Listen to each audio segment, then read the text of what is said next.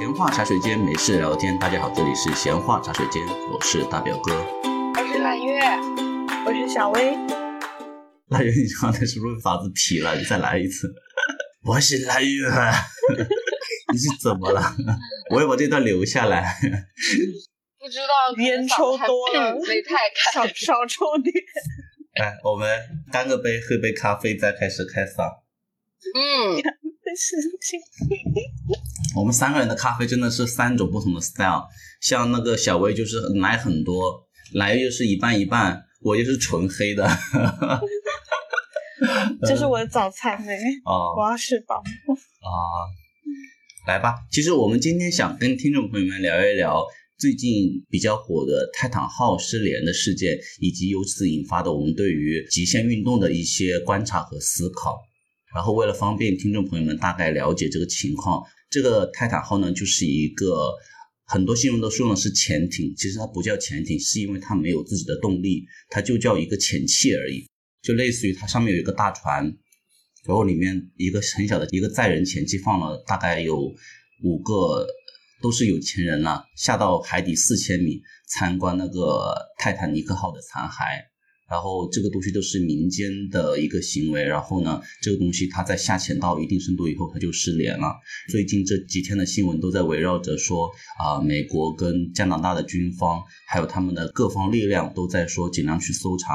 然后最新的结果是并没有搜到，但是有看到残骸，也就意味着这五个人基本上已经确认是遇害了。再加上关于这个前期本身它的一些性能方面的要求，导致它。本身的氧气储量并没有那么够，就根据推测的话，就算这个潜器没有爆炸的话，基本上这个五人也是属于会窒息。所以说，基本上现在是确认这五个人已经遇难了。大概的情况是这样子的，就想问一下小薇跟揽月，最近是不是有经常听到这方面的一些新闻和同步的进展？嗯，是的，听着非常悲痛，就是这个事情。我看到新闻的时候，应该是还没有拿到结论说这个前期是内爆。嗯，就当时看到的时候是说那个舱内的氧气可能还可以等到呃六月二十一号晚上七点，九十六个小时。对，当时他对到晚上七点。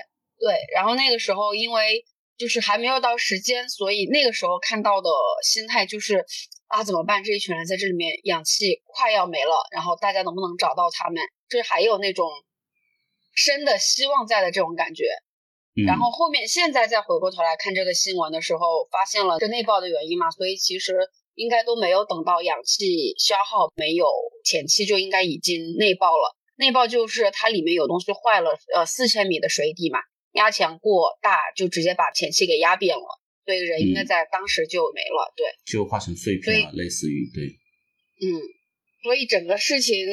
过来的那个心态，我觉得一开始如果就知道是内爆的话，跟你摄入想象他们在里面等待氧气无的这个过程，我的天呐，我觉得太煎熬了。我当时看到这个之后，我就马上把我们家充电器都拔了。就是 充电器拔是个什么梗呢？为什么？就是我前阵子不是种水痘嘛，我妈妈在这边照顾我，我每天就跟她吵架。为什么呢？因为我充电充电器永远都插在那个插头上面，我就不愿意拔。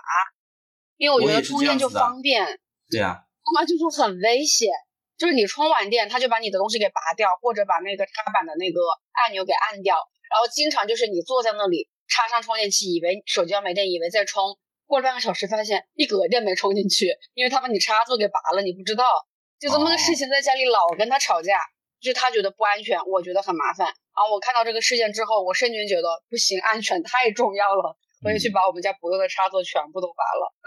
嗯，但是你知道，其实现在的新出的苹果的线，它其实内置了一个就是安全断开，就是你不去连的设备的时候，它是不会给你通电的那条线，还是蛮安全的。其实都有这个考量。可能我过阵子又恢复回来了。最近。就我的床头也是一个插排，上面插满了什么 Pad 啊、手表啊、对对对对手机啊，什么一排那个，然后想要哪个线就从一堆线里面缠出来，拔出那一根要充的线。对啊，其实蛮危险的，对，还是要注意。小薇呢？小薇当时有在，我自己完全没有刷到这个新闻哎。就我刷到的时候，我想问的是，这几个人他的目的是什么呢？他是去探险吗？还是说就是一个就好像的那种？就是好像他整个是五个人嘛，其实五个人组成一个是就是这个公司的 CEO，就是他创立了这种探险公司。另外几个是呃有两个富豪，其中一个带了他的儿子，还有另外一个就是一个探险家，基本上就这五个人。小薇想说他们这个是干什么，对不对？泰坦号应该就是去那个泰坦尼克号附近去很近距离的观测它的残骸，然后船票是一人二十五万美金。对，好贵。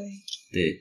我比较好奇的是，它是属于一个就是长期有这项活动，比如说我们经常就是约去呃海底探险啊，这次看一个什么，那下一次我们看一个什么，然后刚好轮到这次看那个泰坦尼克号，还是说就是这几个是就是想要去看那个泰坦尼克号，所以临时组的这么一个不太有那么就是可能就是安全防范各方面没有没有防的那么 OK 的这样一个队这样去看？你看那个潜器的名字叫泰坦号嘛？他就是是专门去泰坦尼克号附近，就是看这个残骸的。所以他是后面失联了，就是母船接不到它的信号了。但是呢，这个潜器它本来是有一个安全装置的，就是如果它里面的东西发生一些问题，或者氧气不够，它就会像那个无人机的自动返航一样的，它就会直接自己升上去。它有这个保障，所以当时失联了，一直又没有升上去，就有人怀疑是说是不是靠那个泰坦尼克号太近了，被某个东西卡住了，不然它不至于就是脱离了那个安全限制上不去。这个泰坦号其实好像我有查它的历史，我也去查过，好像之前并没有说成功的下去过，之前去过都是像卡梅隆却都是别的前期，不是这一次的泰坦号。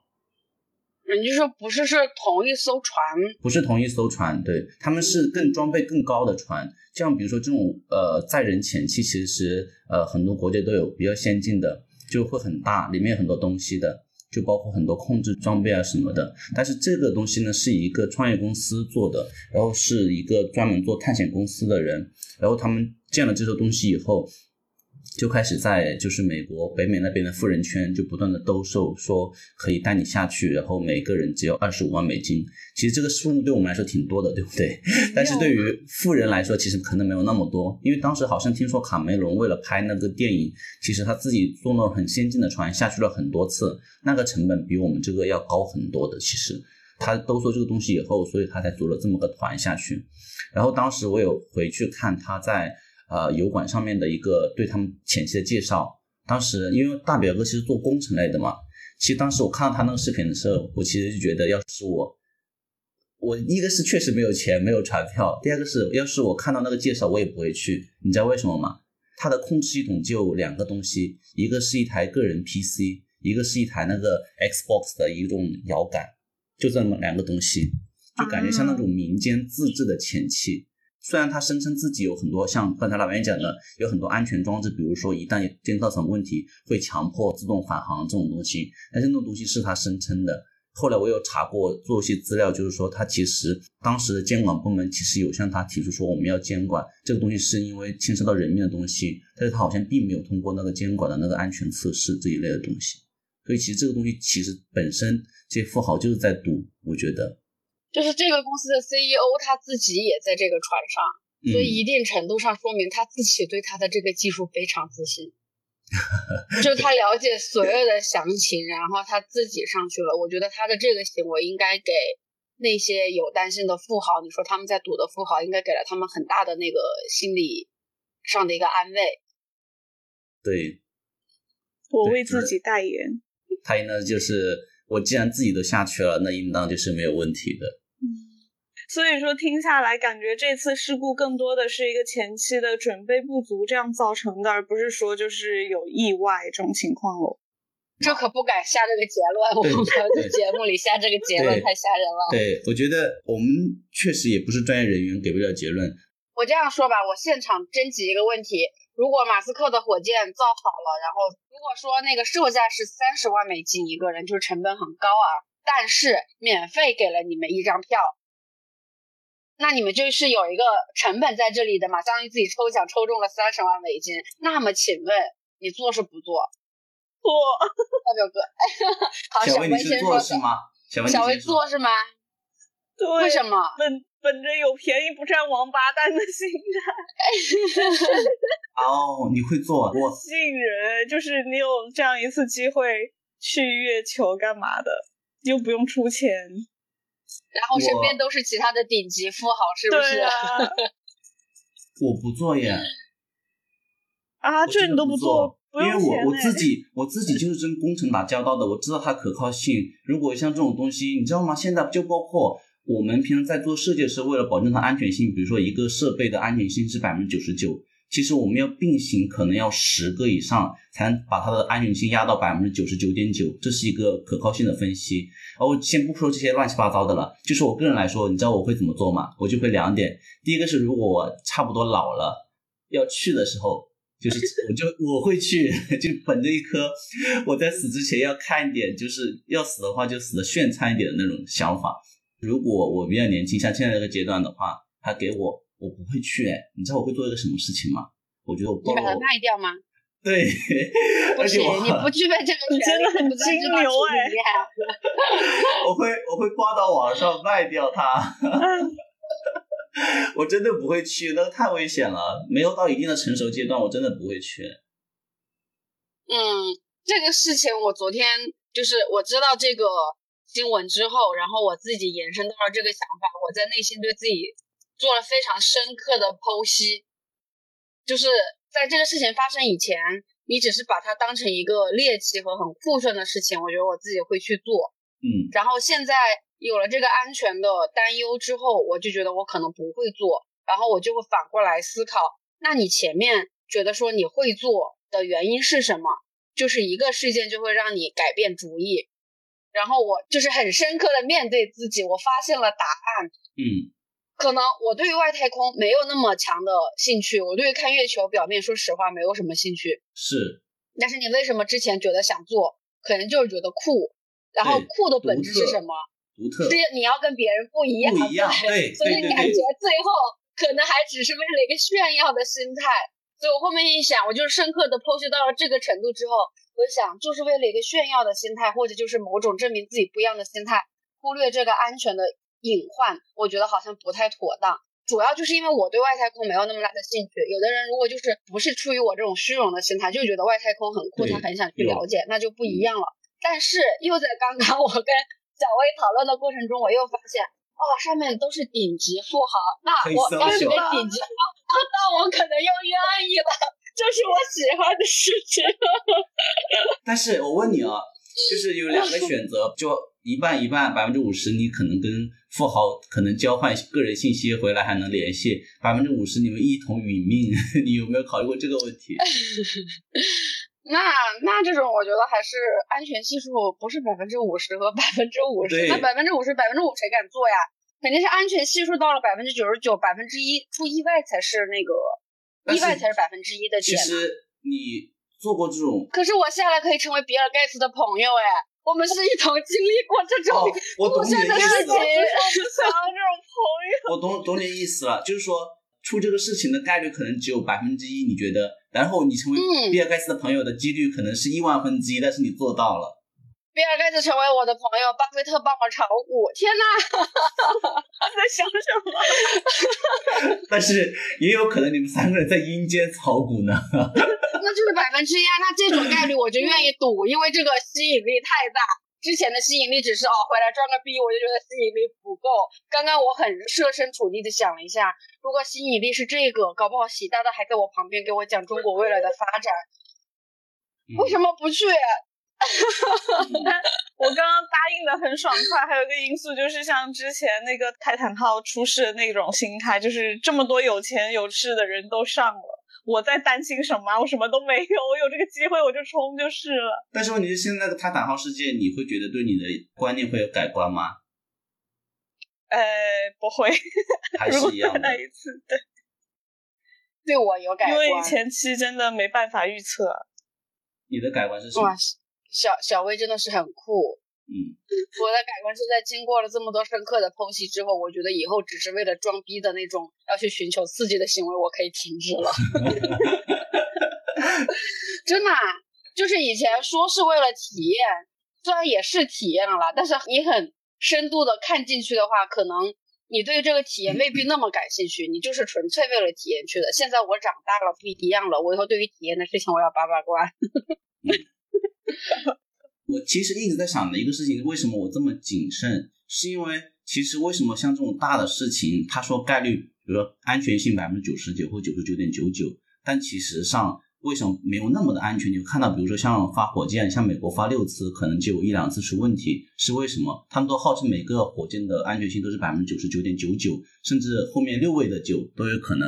为什么？是因为概率本身这个东西是针对大样本的。就是我做一万次，它可能就出一次事。它如果你就做了三次，它就出了那一次，它就是三分之一的概率。这个东西你没法提前预料的。而且我觉得那个概率事件就是你的模拟永远不是真实情况，对对吧？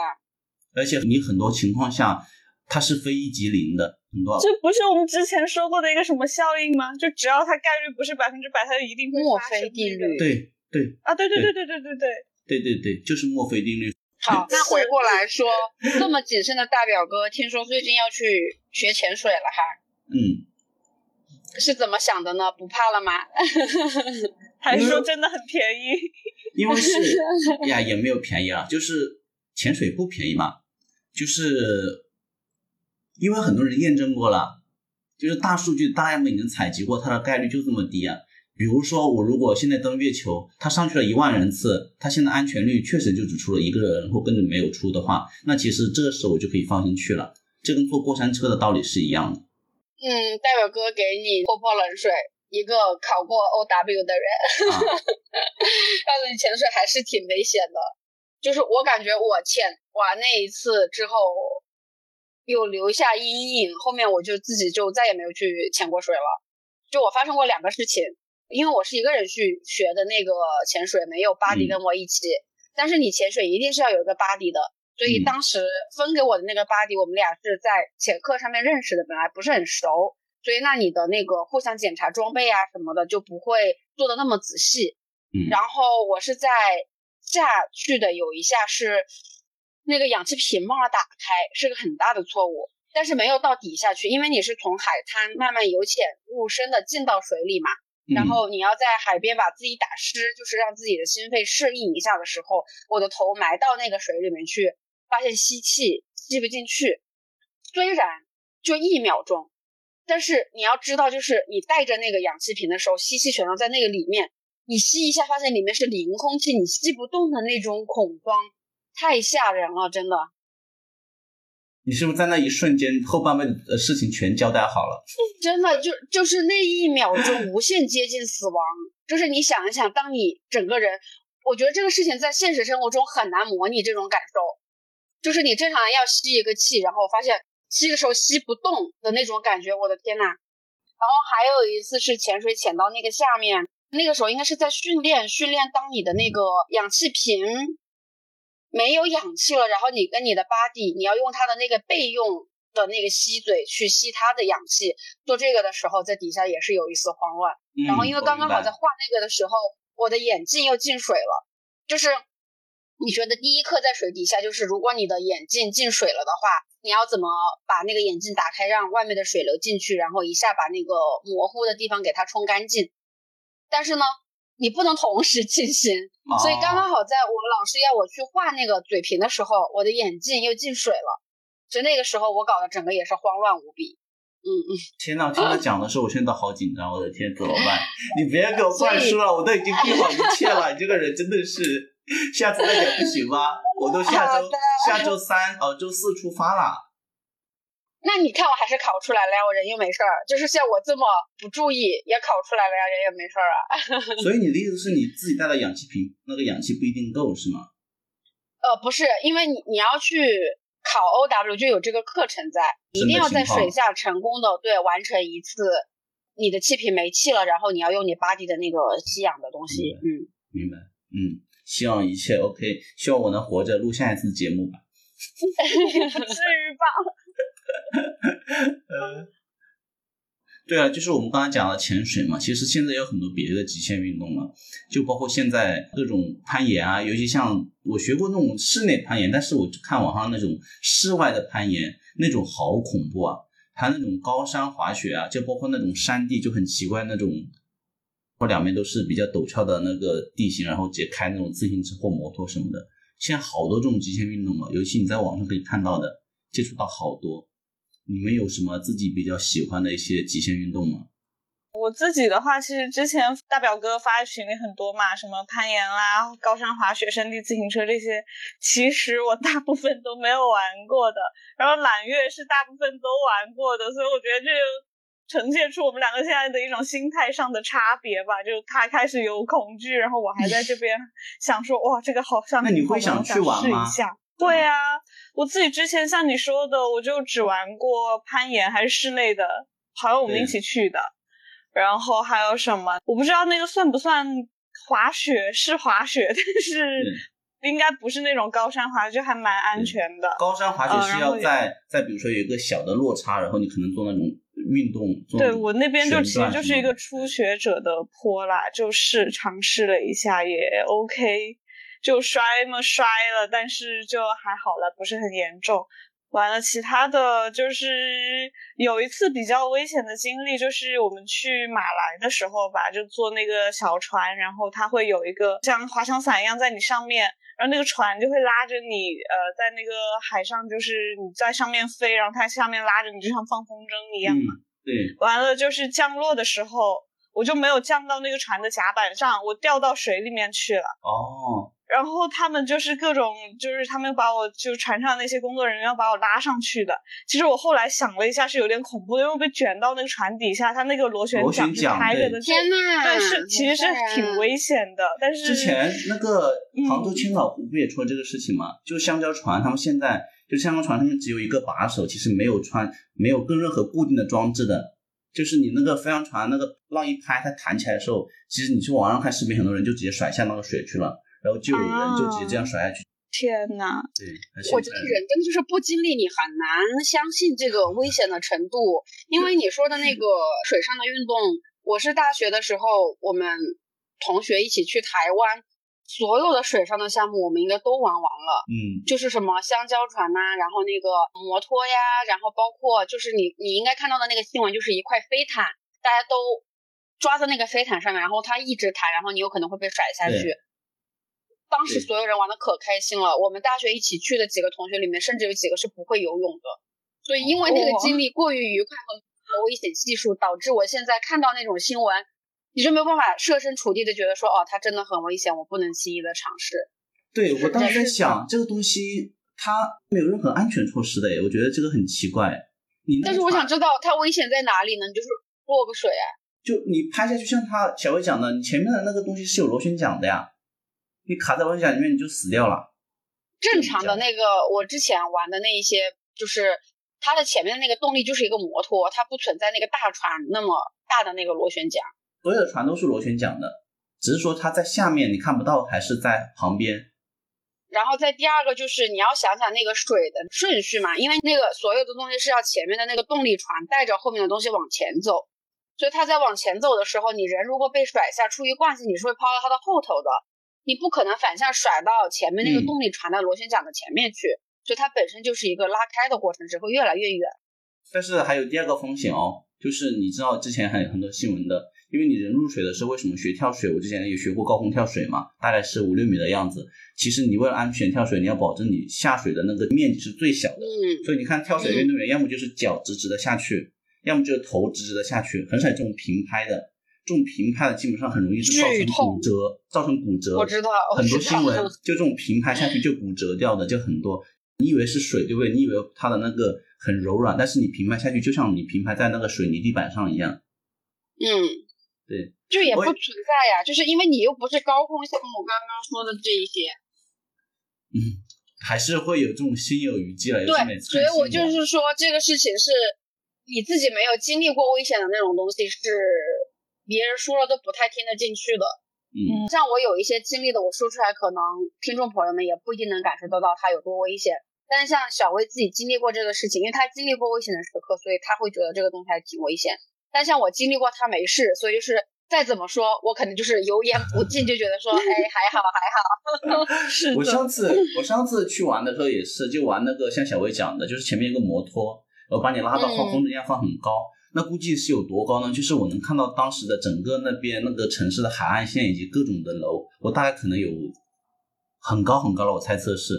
然后我当时在想说，为什么我愿意去？是因为他会给我有一个备用的降落伞，他自己有一个降落伞，然后他是抓着我的，全程是抓着我的，所以我也想，万一的万一也是有备用方案的，这个我就会放心一些。所以刚才回到刚才讲那个香蕉船的事件，我就觉得那个东西是，它是安全系数是很高，其实，但是问题是一旦发生事情了，它没有任何的防止的措施。我能想到的，比如说就是，比如说我坐在那个上面，可不可以有一些固定的措施？有一些带子绑着你，至少能那一瞬间拉你一下。我大概知道，我刚刚说就是因为像比如说跳伞，或者是说的潜水，那个措施是措施，如果无用，它的后果会很大。嗯。但是类似于刚刚香蕉船的这种，你肉眼可见的它的危害就是你最多从一米的地方掉下来。对。或者就是你不会游泳会呛水，但是它没有把你搞到一个极限的你完全不可控的这个程度。嗯，到了这样子的东西，我就会觉得，就是一旦到了不可控，我又会觉得很吓人。我是一个很怕高的人，但是我以前是热爱一切跟水有关的东西。我水上的那个滑翔应该玩过很多次，就是我很喜欢那个感觉。然后冲浪、潜水我都搞过，就是因为你不怕水，你很爱水上的东西。但是我每一项这种运动啊，除了滑翔之外，因为因为那完全是人为控制的，就是不在我自己控制。潜水和冲浪都是对我。有影响的东西让我觉得说人要对自然有敬畏敬畏之心，不是所对对你不是所有的东西都可控，你在自然面前屁都不是。就冲浪的，我还是很爱冲浪。现在，但冲浪我的不好的不是不好的体验，就是我冲了几天，只有一次那种感受。某一个浪把你打翻之后，刚刚好那个冲浪板盖在了你的头上，对，然后又来了一波浪，大概会有大概可能就十秒的时间，你在水底下会呛水，然后。你完全不知道哪里是哪里，你想把头顶出来，因为发现那个冲浪板盖在你的头上，你又起不来。其实那个地方的水可能就只有两米深了，就是已经到了岸边，但是可能两米都不到，可能就一米多吧。对，但就是你对，但是就是对你整个人那一下在底下是没办法思考和觉得很无助的那个瞬间。而且你的脚当时还要绑着那个板，有时会扯着，其实你是不是全身的能够自由活动的，也是那时候很绝望。对，反正就是两次经历都让我觉得说，在自然面前人屁都不是。哎，真的耶！我当时也是跟你一样的想法。我现在就每次我就对自然抱有很大的敬畏之心，真的。以前就是看那种电视说说人定胜天，我现在都说狗屁。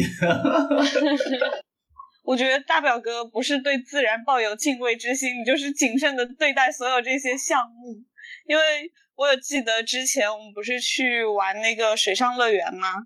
里面就有一个那种水上的滑梯是垂直的，你就不敢去。然后我就去了，你就说你怎么敢的？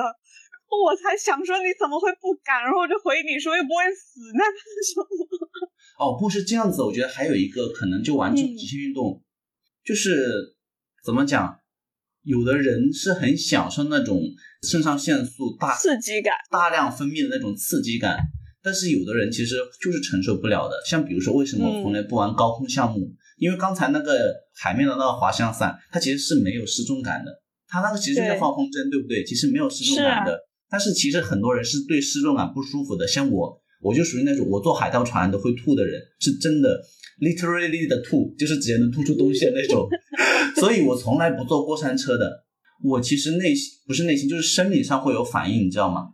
就我做那种东西，我真的人就是不舒服加恶心加反胃加各种一切不舒服的因素全部会来，所以我从来体会不到任何高空项目的快乐感。但是有的人就很喜欢。天呐，这样一说，就是我自己在玩这些的时候，我也会有那种想吐的感觉。但是你为什么还坚持玩？我就觉得。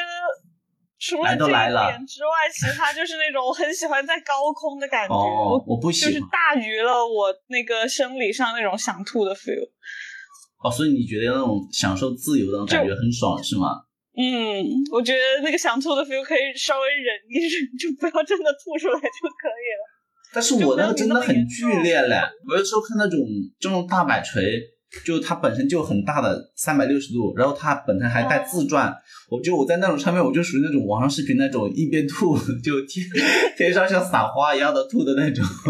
但我之前一直觉得我会想吐会晕，是因为它转圈圈了。有没有想过是因为这个失重感的事情？因为一般这些项目它不是都会多少带点转圈圈？呃，对，主我觉得是主要是失重感，而且而不是转圈圈。哦哦，还有一个，那我应该怎么去测试一下？哦，可以测的。他们说你可以去什么脑科学，就是你去个精神病院测一下。虽然这个这个态度不太好，去精神病院了。但是我可以跟你讲个事情，就是说，呃，我前段时间读了一篇文章，很有意思，就说人为什么在这种很多我们做这种高空项目，以及比如说坐车、坐船，还有比如说做 VR 的时候，为什么会晕？你知道吗？嗯，是因为人就是进化论来讲嘛，这些文章我不也不知道是真是假，但是很有意思，可以分享一下。就说进化论出来的时候，人在进化的时候，因为人是从树上爬到地上来的嘛，然后人在树上的时候是为了保持平衡，就我们那个大脑调节会让你保持一个平衡，那就是说会眼光八方、耳听四路的让你保持一个平衡，那就保持你的身体跟你的脑子的这个平衡器是保持平衡的。这样有个好处在于你在树上，比如说走独木桥的时候，人是相对别的动物来说是比较容易平衡的，因为它可以有一个自动调节的过程。那这个东西有一个 bug 是什么呢？就如果你的身体它没有没有在动，但是你的脑子跟耳朵或者眼睛监测到你在动，那就会产生一个不协调。然后有的人这个基因就很强烈，就像我这种一样，我坐船坐坐车我都会晕的，所以我每次要吃晕车药，就是格外的强烈。像我玩 VR 也是，我玩一段时间我就觉得整个人就就那种晕晕乎乎跟喝酒了一样。然后有的人可能基因就没那么强，他可能就会适应性更高一些。这种是不是可以训练的？因为我小时候我记得我是晕车什么很严重，就坐个半小时我就真的会吐。现在我都好像没什么。他们说你就不断的告诉自己，就是我确确实在动。第二个是这个是很安全的，他们说是有用的。但是问题是对我来说，我太我太难了，我就是很怕，我不行，我不行。之后我发现我没有那么晕，是因为我会在坐车的时候保持一个专心的状态，就我会眼睛盯着前面或者说侧面，就是专心的告诉自己我现在在坐车，然后我就不要跟旁边的人有交谈或者不要玩手机干嘛的，我就没那么晕了。所以就是因为我暗示自己，OK，我现在是一个处于在动的一个 状态，所以它是有用的。我跟你讲，我的生理反应到什么程度？比如说我在坐过山车的时候，我要。大口的吸进气跟呼气，你就可以看到，如果你跟我玩过海盗船的话，你就会发现我非常夸张的胸口在起伏，大量的吸气出气，不然我可能那一刻我就已经吐到你脸上了，真的会那样。有时候我觉得人为什么要敬畏那个自然？一方面是敬畏大自然它产生的各种现象，一方面是知道你人作为人是很脆弱的，真的打不过，对，就算了，就就好好维护吧。这个机器没那么好用，其实。好了。所以我很不理解很多人去，像刚才我们讲的很多项目啊什么的，其实很危险的。我真的不知道，像比如说室外攀岩，是我完全不理解的那种。你说就是完全无防护的，有防护，就他们会在山顶做一个把它装，然后有一个链下来，啊，然后你再就是有一种刻意的，就是我已经到那个山上，但是我要把那个东西搁好以后，我再下来去爬那一种。对，我不理解那一种，因为那种还挺好理解的，人家都做好防护了。但是因为你在，因为山上石头的很多东西不可靠啊。因为你插进去以后，又没有专业人员帮你把关，可能拿出石头松动，你就整个人就无了。哦，经常有这种新闻啊。我可能就是有点过于的爱命了吧，就是我看到有这种危险的因素，我可能就不会去，就觉得没必要。室内的也挺好。我有一个朋友在欧洲那边，他可能做科研的，可能是压力大。他每次就是压力大的时候，他就会去做这种室外攀岩。我觉得可能这个算是一个，我能想到他们能做这个事情的原因，就是可能是真的会释放掉部分的压力，因为毕竟也是有荷尔蒙和一些激素的因因素嘛。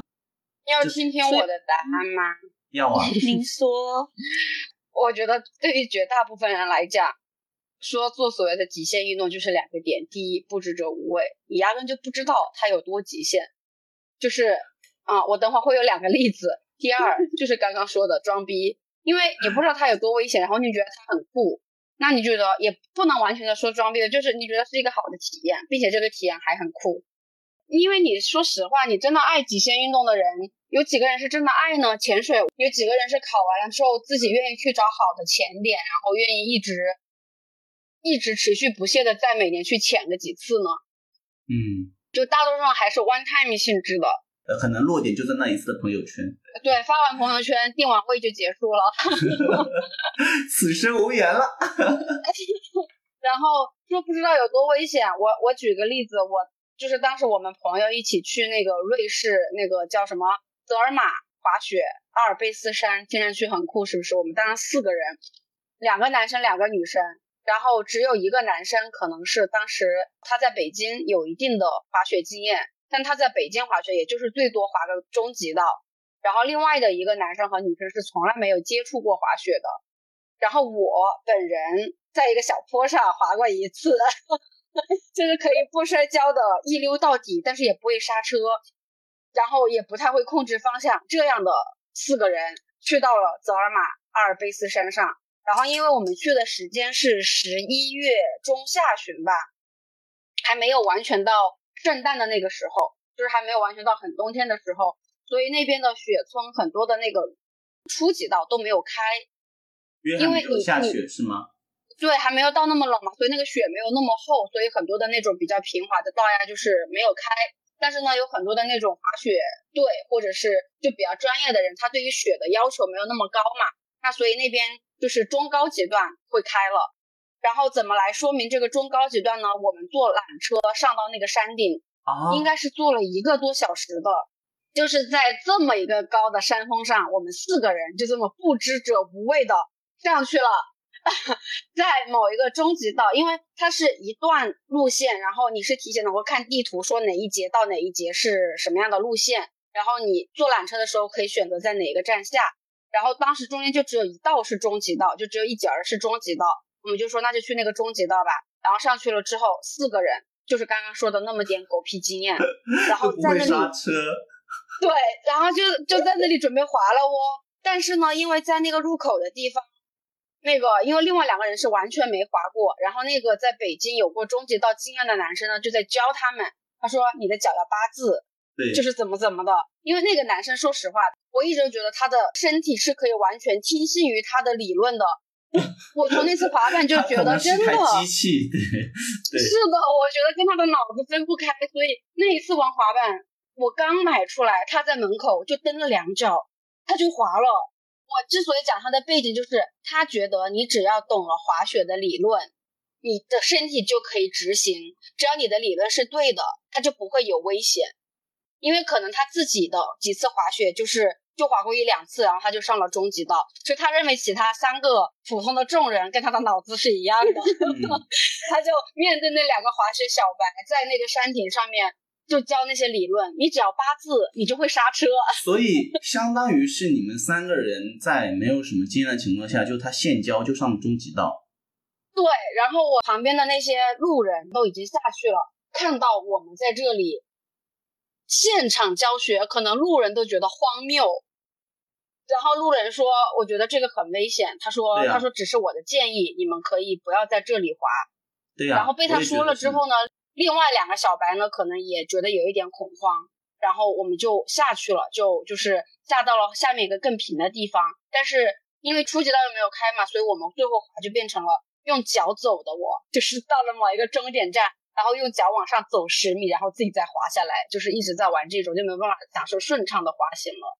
但是你们但是这个是，对啊，我还以为当时如果当时如果没有这个路人做这个提醒，你们知道有多危险吗？就是后面这个男生他自己去滑了一道这个道，他下来也觉得很吓人。他滑那个道滑下来是一个小时的滑雪的行程，就是你从上往下滑要一个小时才能到下一个休息点。所以如果当时我们就是这么下去了，可能在中间你没有任何的休息站，然后又都是陡坡，你知道滑雪你不会的时候，陡坡上面你是站都站不起来的。对对。所以我就觉得说。大家玩这个东西，就是因为你不知者无畏，你根本就不知道它有多危险。所以当时如果下去就下去了。我事后还是觉得，我第一次滑雪是怎么下那个坡的？我上去之后根本就不敢往下下。但是我怎么下去的呢？因为那个坡太陡了呀，都没有等你准备好，我人就下去了。但是对，当时在那个山顶上，如果对在那个山顶上，如果说当时再多那么个一分钟，我感觉另外两个那个完全不会滑的，有可能就下去了。所以现在回想这个事情，都觉得很危险。你说到滑雪加布置者无畏，我其实也有一个很深刻的例子，就是我大学是在黑龙江读的嘛，哈尔滨。然后呢，我刚到哈尔滨的时候，有很多无良的商家，因为哈尔滨其实十月份就开始下雪了，那到十一二月份就会有很多商家来学校宣传说啊，我们可以拉你到郊区的某座山去滑雪，是有很多齐全的设施的。因为你其实滑雪是要分级的嘛，你是不是初级、中级、高级倒不一样？嗯。但是那无良商家就会宣传说都可以，然后就是说我们很便宜。当时我记得一零年的时候。人均可能也就他说五十人民币，中间中午包一顿饭，五十还是八十我忘了。中午包顿饭，就早上车来学校接，就晚上就回来了，就很方便嘛，就方便这些大学生周末去嘛。有很多南方的孩子，其实可能前头二十年都没有见过雪的那种，然后就听说要去滑雪，很开心，很多人都都去，甚至在没有任何专业的建议下就去，就是那种报了八十块钱，他们去早上拉过去，中午吃顿饭，晚上就回来那种。为什么说这个事情呢？是因为我不是第一批去的，所以我没有就盲目的去报名。但是事后我听说一个什么事情呢？就是有几个学生没有任何经验就去了一个可能中级道或怎么样的，我不知道。但是结果是什么呢？就是那个人把他的腿就这样撕开了，就他不能刹车，你知道吗？就不能刹车，整个腿就这嚓！我听到那个新闻，妈呀！我后面我。克服了好久，我才敢去滑，因为我知道这个东西它一旦有风险，它的后果是很严重的。但是因为我们最开始不知道这个风险，或者不以为然，会觉得这个东西很很简单。所以我为什么说有的时候要从这些事故中学到一些经验，就是说它一旦有了这个风险，后果是非常非常的严重的。那个同学后来休学好几年，我我不知道后面有没有痊愈，就因为这么一次无所谓的这种滑雪，所以在我脑子起下了一个很深刻的印象。然后第二个例子就是。我到现在还心有余悸的例子就是，你们看过《爱情公寓》吗？有一集有一季的结尾，就是他们要从一个楼顶跳到另外一个楼顶，类似于跨过心理的障碍，你就会成长。我看过那个，他不是抄的《老友记》吗？对，我知道，就是相似的桥段。但是我想讲的什么事情呢？就是我在很小的时候，我们有个童子军团，就是一一堆人去玩，然后呢，我们在我们那个家附近的一排那个小区上面。就是他们有这种连排的楼嘛，那时候楼都是一排排建的嘛，然后楼跟前后的距离很宽嘛，但是它并排的不是很宽，中间大概就一点二米的距离，楼跟楼之间。然后那个时候，现在我觉得现在很多楼都做了防护措施，那那个时候你去天台没有任何的防护措施的，就你直接从七楼的楼梯口再上去就能到天台。然后我们大概一行大概是六个人，然后就在那一排大概有八栋楼，每栋楼之间一点二米，我们就跳来跳去的。我那时候才几岁，才读小学。我现在想来，这个东西一旦出事了，我们那六个人，现在的跑酷者，对，可真牛逼。我们那六个人真的 可能就就，但凡有一个人出事了，那剩下人可能这辈子没办法交代了，就是会内疚一辈子。但是当时你们现在这种，就是要被别人拍下来发到网上。对，而且我在想这个事情，就是我小时候，我那时候才十来岁出头，我一点二米我敢跳，而且是在八楼的高层。我现在可能我这个岁数我都不敢跳，我可能站都不敢站往那个边上。对，而且当时还怂恿我说什么跳过就是男子汉什么的。我现在说我宁愿不做男人，那个太吓人了，真的，我们真的就在那里一一排八个楼竟然来回跳。我现在想起来真的没有任何防护措施的，所以我现在很感恩现在很多楼，你知道吗？他会在八楼把那个就是进入天台那个楼那个门关住。上了锁，然后只有住户可能你要求上去才会给你配锁，然后你用完以后，它会上面会写说，请你把这个锁关掉，防止小孩上去，要不然真的很危险。是有道理的，小孩子真的什么都不真的不懂，小孩真的不懂，只会觉得很酷。我当时就想着，真的觉得好酷啊！回来我还心心里面想，今天又是一个好男子汉呢，我今天又做了一件很酷的事情。真的，现在想起来，真的就是无知者无畏。嗯，就是。对于我自己而言，你慢慢的能面对自己的内心的时候，我现在的看法，就因为我不希望这个这一期节目给听众朋友们听到都说，哦，玩了这么多东西有多危险，多危险，然后大家都不去了，对，很担心有这种不好的影响。所以我觉得这个事情的第一点就是，你要有一些学会一些基本的技能，就是这个是不管你要不要冒险和要不要去学极限运动都要学会的东西，比如说游泳，就这是可以救你命的东西，比如说滑雪。就是这个可能是一个兴趣爱好，但是你把它当成学滑雪，先学刹车，这个很重要。对，就是跟滑冰也是一样的，你要先学会刹车。只要八字。对，就是像骑自行车呀，然后像那个游泳呀，这些我都觉得是技能型的东西。你日常因为本身学技能，它是有一个规范的培训体系的。嗯。所以你把技能学好，它对于你的平衡力和对于各种都是有一定的，就本身就技多不压身嘛。然后第二个点就是，皮和喜欢冒险是两个概念。嗯，就是你不能没有技能的情况下说我想皮一下，就想在这个危险的边缘探一脚，就这个心态是不可取的。冒险一定是刚刚大表哥说的，在你有一定的基本技能做托底的时候，你再去的。对对，那你要系统性的学习一些东西，比如说代表哥说的那个同学，学滑雪是有教练的呀。你是完全可以体系性的从初级道到中级道到高级道这样来的。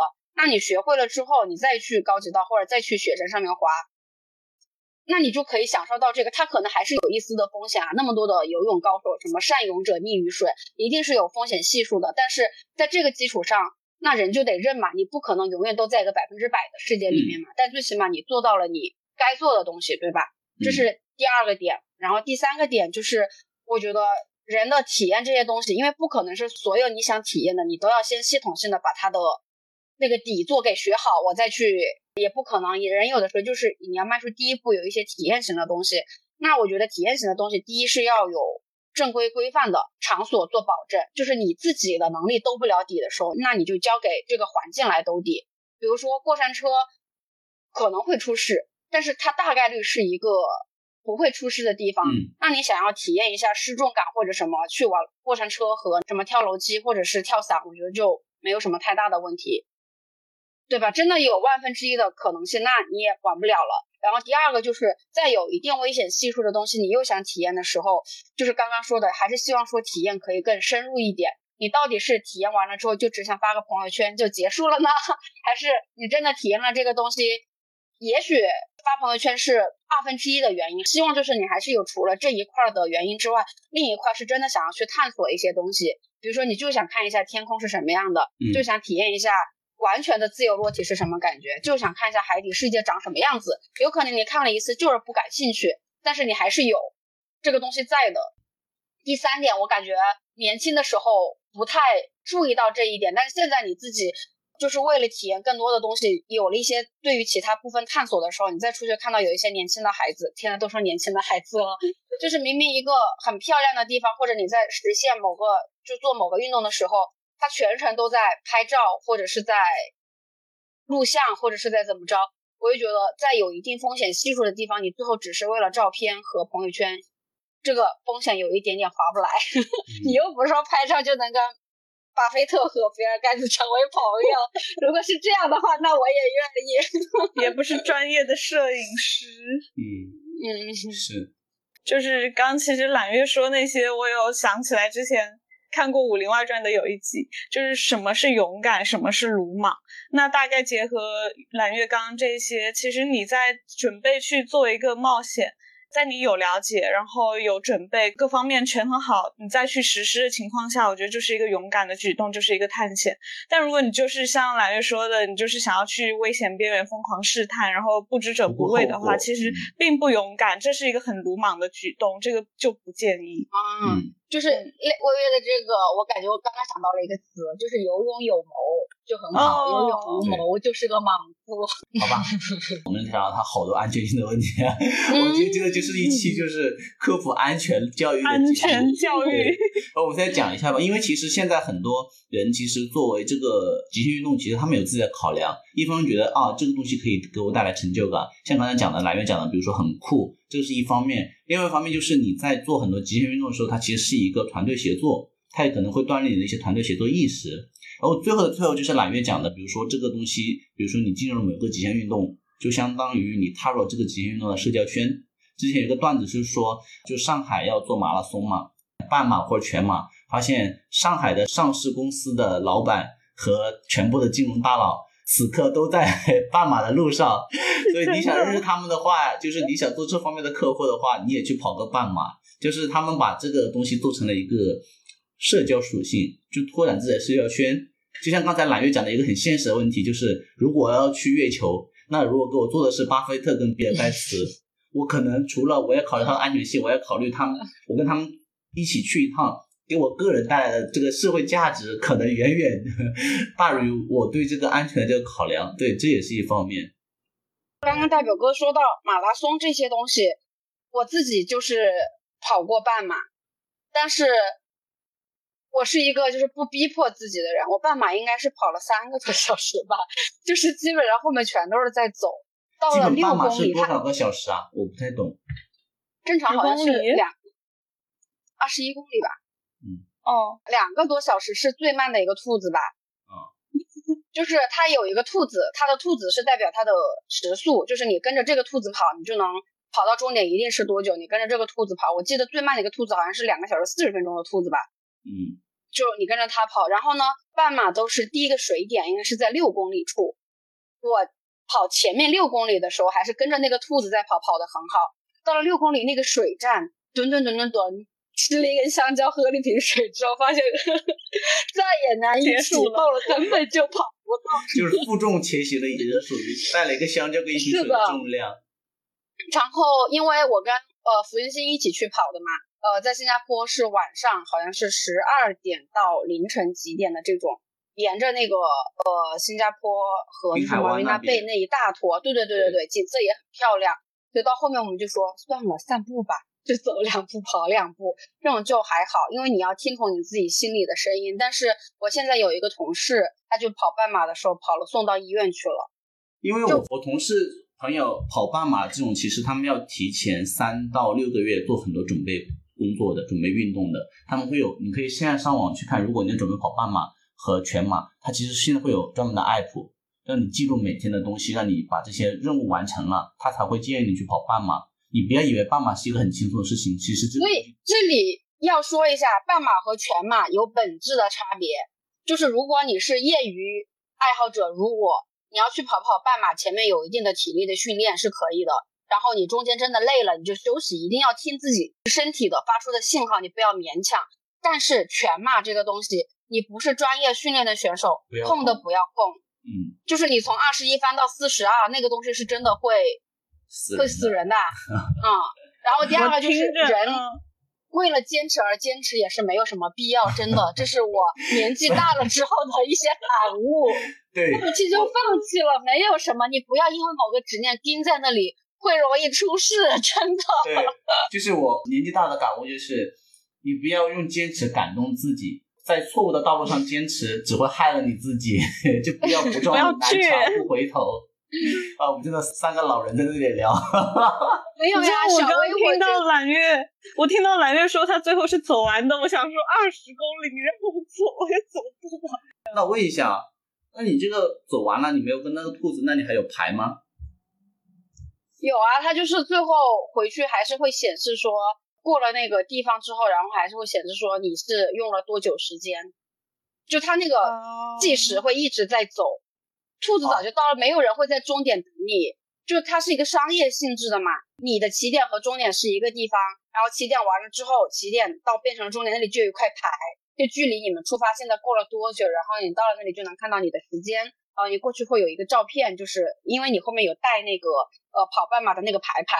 然后过去之后就会记下来你这个牌是多久，然后你再去前面的那个 check in 的地方去拿你的奖牌什么的。哦，因为我我当时在想，会不会你跑太久了以后，那个设施啊还有人都走了。设施我不知道会放多久啊，反正我后面应该是没有几个人了，就是完全当成体验性质去搞的。那你有没有想过，办法这种事情是不是你你有考虑过是拓展你社交圈的一个方式吗？这个倒没有。真真真正在跑步的人，你是你是不会跟别人交谈的呀。你跑步的时候，你老说话是会岔气的。但是他们在比如说像我了解到网上一些帖子，比如说做一些做金融的，就会刻意的加这些大佬的那种赛前准备群什么的。嗯，其实说实话，我觉得搞很多的其他的运动，它的 social 的性质不是在于说你在这个过程中跟别人有交谈，而是这个运动本身就彰显了你人的某一个气质。比如说你是有毅力的，你是能 control yourself 的，就是大家不都说金融精英都是有一种很典型的一个外在的形象嘛？他要健身，他要他的身材 keep 的很好，就是要给别人说我是一个自律的人，我是一个生活工作平衡的人。就他这个运动散发出来的这个气质，是他们 social 的某一个通行证。嗯，而不是他真本身。我我懂你的意思。对，你听下来，天呐，舍本求末。在疫情之前，我本来还报了一个铁人三项，在上海。你是疯了吗？就是我看了还觉得挺好玩的，然后后面是因为那个上海疫情，当时那个活动就取消了，然后后面我就没有接着报名了。当时铁人三项说实话也是有一定的 social 性质，应该是福星星找我的，然后他们公司里的一群人和健身房的一群人，就是也都报了名，因为那个铁人三项要组队，然后报名前面有一个群，就你刚刚说的准备的群，他把我拉到那个群里去之后。就确实，大家聊的话题没有到那种很商务的地方，但是你感觉得出来，这些人好像都还挺个性，好像有一点在彰显自己的意思。比如说，哎，今天我又去撸铁搞了一个小时，嗯，然后今天我又去怎么怎么着。但是我感觉我是不太融得进去的。第一，不是我的同事；第二，我日常可能就是个废柴，就是，嗯。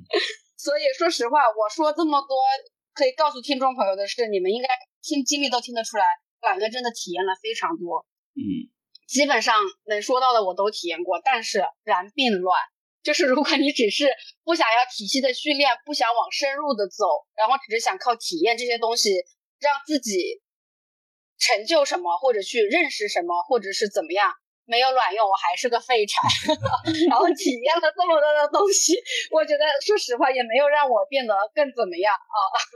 所以大家还是要往深入走，好吧？就是你真的滑雪，就把滑雪练精。你真的冲浪，你就一年去冲个几次，把它练精，就是都泛泛而谈，最后没有什么用，就像现在的我。因为我觉得是这样子的，我我这些年也是想到一个事情，就是你不要给，比如说像这些所谓的运动，不管是极限运动啊，还是普通运动，前瞻性的给它赋予各种的功利属性，就是你本身就把它做一个运动，因为你感兴趣你才去做。那如果你感兴趣去做了以后，如果它有什么附加的一些好处。那是后面的事情，但是你在前面的时候，你要是真的是因为你的个人兴趣才做这个事情，你才坚持的下去。然后呢，如果这个东西但凡后面给你的给了你的一些社交的属性和一个圈子的属性的话，那当然更好。那如果没有的话，那你能保证这个东西确实是吸引你的，你愿意去做的，我觉得这个还是比较重要的。大表哥，你有没有想过，其实很多人就是因为他没有感兴趣的东西。他感兴趣的东西可能就是社交和发朋友圈，我以发个朋友圈来代指某一种心态啊，所以他只能以这个为起点去找一些自己就所谓的喜欢的东西。那也可以啊，你把这个作为一个触角啊，你去多触碰啊，说不定你能找到自己真正喜欢的。需要一个过程嘛，因为最开始大家肯定都是因为新奇和好玩，或者说想要分享这个态度去接触的嘛。我觉得这个东西无可厚非的呀。谁不是最最开始发各种朋友圈过来的呢？对不对？就是你每次都会有一个新奇劲儿，你你因为这个新奇劲儿驱动你去接触更多的东西，我觉得这个事情是很好的。那到最后你接触到了什么，你肯定会找到一个你觉得你想去花更多时间，就不在乎苦不在乎累，愿意去做的事情，就好像我们这个播客一样，就不赚钱，对吧？就纯付出。对，就是这个东西你会去找，我觉得这个是很好的嘛。其实我们最开始做播客不也是经常在朋友圈转发什么的嘛？到最后我们现在属于那种大就大家自己已经变成一个用爱发电，纯享受了嘛。我们播客已经两年了耶。对呀，已经整整两年还是两年多了呀？嗯，基本上就整整两年吧。因为就跟我在这个公司的工龄是一样的。哦。我在公司刚入职的时候，我们刚开始做第一期。然后我现在已经满两年了，嗯，哦，那就是两年多了呀，嗯，六月份吧，六月底开始做的吧。我在想，其实我其实有之前想要不要做个周年庆活动，但是后来想想我们人数太少了，也就这样吧。等以后粉丝多一点再做周年庆嘛，先攒着吧。什么回馈粉丝什么的，你们要做吗？因为要一旦搞活动，你必须要有很多活粉给你有什么，你有福利放出去有人接呀，到时候福利放出去没人接，我就自己囤着嘛。你要放什么福利，还要自己出钱，我不愿意。就不是啊，你就可能出一些我们的周边呢、做一些简单的，比如说啊环环保袋呀、或书签什么的，还不要自己出钱，我不要，就出一点点嘛。就是出如果粉我自己买好了。笑可以出个帆布袋，我自己要闲话长时间建的帆布袋。比如说做，我就想着，其实我有想过，比如说做啊、杯垫呐、做马克杯呀、做那个书签啊什么的，是可以做的。哎，可以，哎，那正好放到这个视频的结尾吧。就是听众朋友们，就是我们在征集大表哥要亲自设计一些杯垫呐、然后那个帆布包呀，这一些关于节目的一些周边，大家有兴趣的留言扣一，好吧？扣了十个一以上，大表哥就开始设计。好卑微，到时候我们的完播率每次都没有上过百分之六十，然后你要拖到节目的最后，你要放在前节目前面吗？不，就放在结尾，又不是送慈善的了。就是摆明了不想干。呃，好，那就听众朋友，如果听到这里了，就证明你真的是真爱粉。然后，如果你觉得 想有这样的活动的话，就麻烦用手指头扣个一。然后我们真的很卑微的说，如果评论区超过十个一，我们就开始可以着手设计了。第一批做几十个也不错，对吧？那也量也不是很大，也可以慢慢就起十个一做什么？几十个，十个一就做十个，再加上我们三个一起做十三个。淘宝上不允许多花一分钱十个不想接这个单。淘宝十个就可以接单了，淘宝都是十个起的，哦，已经了解好了是吗？甚至我们还可以做文化衫呢。得了杯垫和袋子就够了。嗯，好的吧。那我们其实今天也聊差不多了，聊了蛮多了。呃，最后呃，来一人老规矩，一人给大家说几句嘛，就差不多了。都在等对方开口是吗？那我先讲喽。好，希望各位听众朋友都能够，虽然生活很那个啥，但是大家都还是能保持一个勇敢的这样追求挑战的一个心态。嗯就不要鲁莽是吗？嗯，不要鲁莽，然后也不要过于的咸鱼啦，就还是稍微有一点嗯活力吧。来，我继续吧。就是我觉得，我懂，就是我们大家都想去追求不一样，甚至于想体验一下跟你正常的生活不一样的一个短暂的时光。就不管出于什么目的来说，这个极限运动都是一个蛮不错的选择，是一个很好的方式。但是，就像小薇跟蓝月刚才讲的一样，就在做这个东西之前，就是请大家还是要多做充分的了解，以及通过正规的渠道去学到一些基本的技能，不说多么专业，但是至少能保证你在极端的情况下能够自救，然后才开始这一些比较危险的运动。呃，也希望大家都能够，可能这句话不太好听了，就是活着去，活着回吧。嗯，那揽月可能更想跟跟揽月差不多，就是差不多状态的朋友，算是自介，也算是就大家共勉吧。就是在体验派的同时，把宽度做宽的同时，可以更多的深入的去，真的扎扎实实的去做一个东西。嗯，不要像揽月，万花丛中过，片刻不留对。，对，我觉得这样很不好，好吧？好，那今天节目就到这里了，感谢大家的收听，这里是闲话茶水间，我是大表哥，我是揽月，我是小薇，喜欢我们节目的话，大家请点赞、评论、收藏，我们下期再见喽，拜拜。拜拜。拜。